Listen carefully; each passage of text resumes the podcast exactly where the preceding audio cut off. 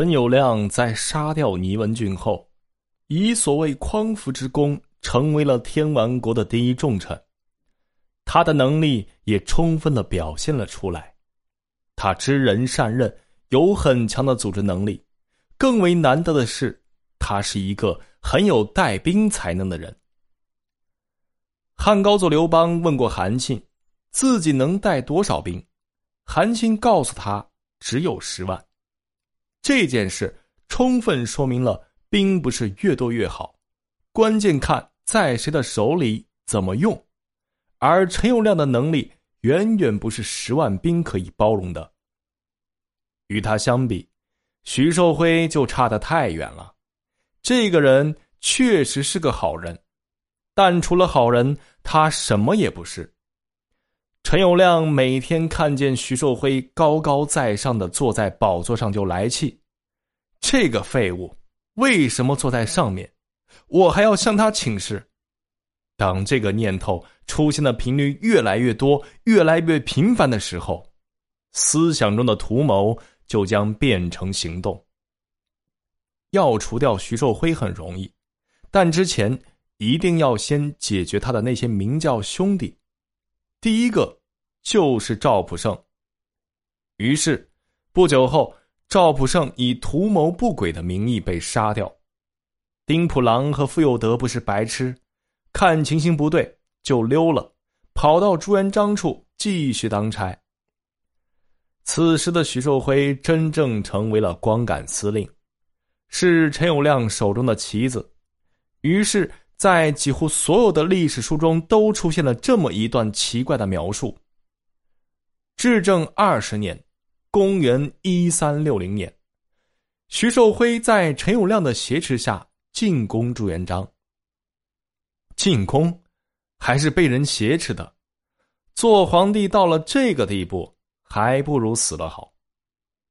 徐寿辉并不想死，他把权力交给了陈友谅，只是希望活下去。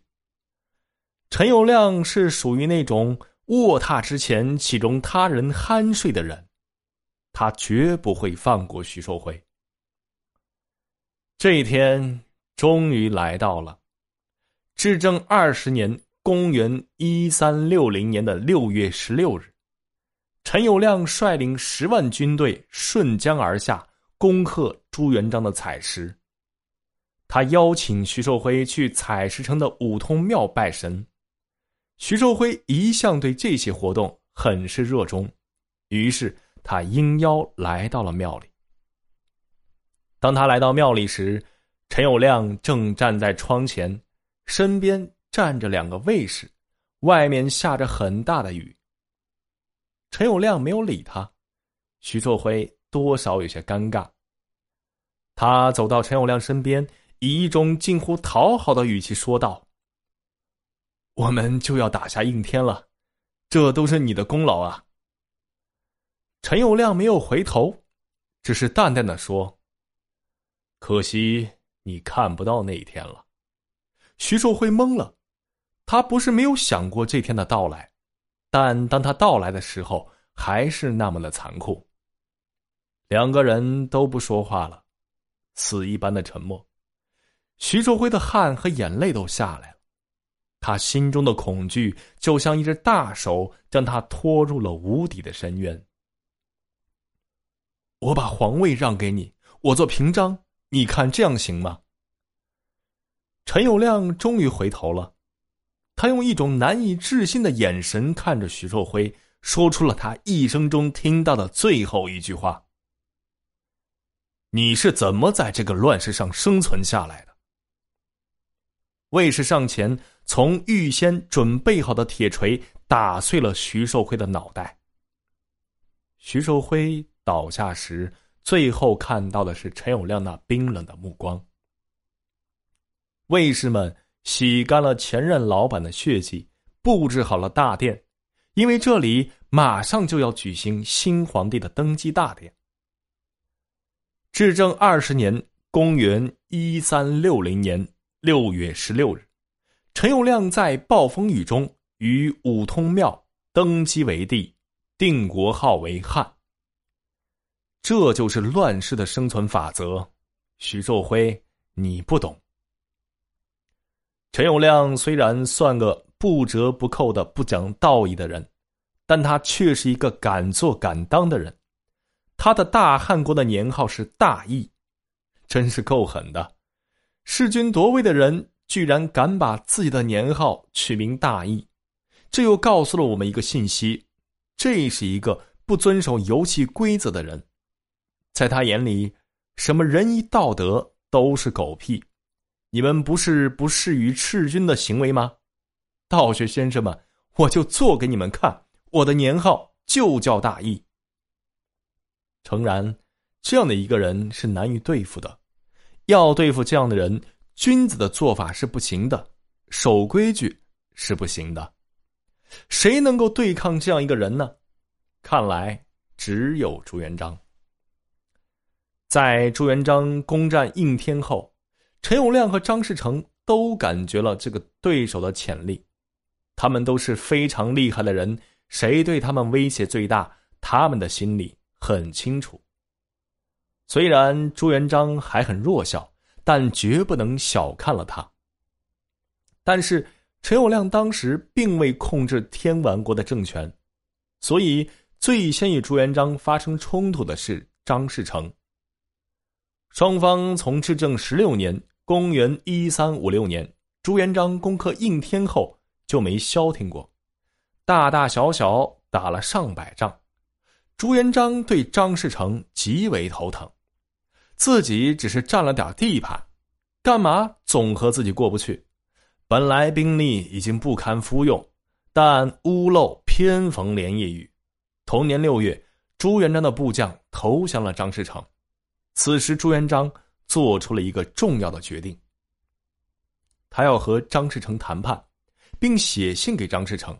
大致的内容是：“我是贫苦农民，你是私盐贩子。”大家都是苦人呐，干嘛非要打我？咱们两家和平相处吧，时不时去串个门不是很好吗？朱元璋这样做是因为他已经和徐寿辉开战，两线作战非常不利于他。可张士诚也不是等闲之辈，看出了朱元璋的计谋，他回信给朱元璋，大意是：你是从哪里来的，就滚回哪里去。我已经和徐寿辉谈好了，非灭了你不可。谈不拢，那就打吧。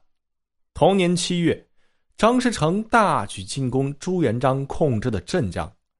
朱元璋早有准备，命令当时手下的王盘将领徐达和常遇春应战，大败张军于龙潭，然后猛将常遇春一路打过去，到了第二年，攻克了常州。之后，在攻克宁国的战斗中，常遇春充分继承了夏侯惇受伤不下火线的精神，身中三箭，仍然坚持作战，又攻下了宁国。张士诚一败涂地。其实，张士诚的军队战斗力并不差，人数也多于朱元璋的军队，但却惨败。从以上情况，我们可以得出了“千军易得，一将难求”的结论。常遇春跟随朱元璋的时间并不长，他于至正十五年（公元一三五五年）朱元璋攻克河州的时候才来投奔。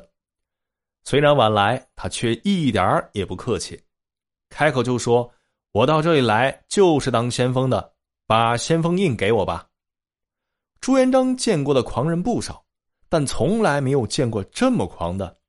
他很生气的说。你小子不过是个吃不饱饭的难民，到我这里来混饭吃，我怎么可能给你这样的官位？常遇春却笑着说：“你等着看吧。”他用行动证明了自己的实力。在朱元璋攻克采石的战役中，元朝军队在岸边列阵，朱元璋的水军无法靠近，看着干着急。正在此时，常遇春的船只经过。朱元璋顿时想起了他的话，对常遇春大喝道：“小子，你不是要当先锋吗？现在是时候了。”常遇春应声奋勇向前，单枪匹马，持长戈向岸边的援军刺去。援军接住了他的长戈，却没有想到常遇春的目的正是在此。他手握长戈，顺势跳上了岸边，连杀数人，开辟了滩头阵地。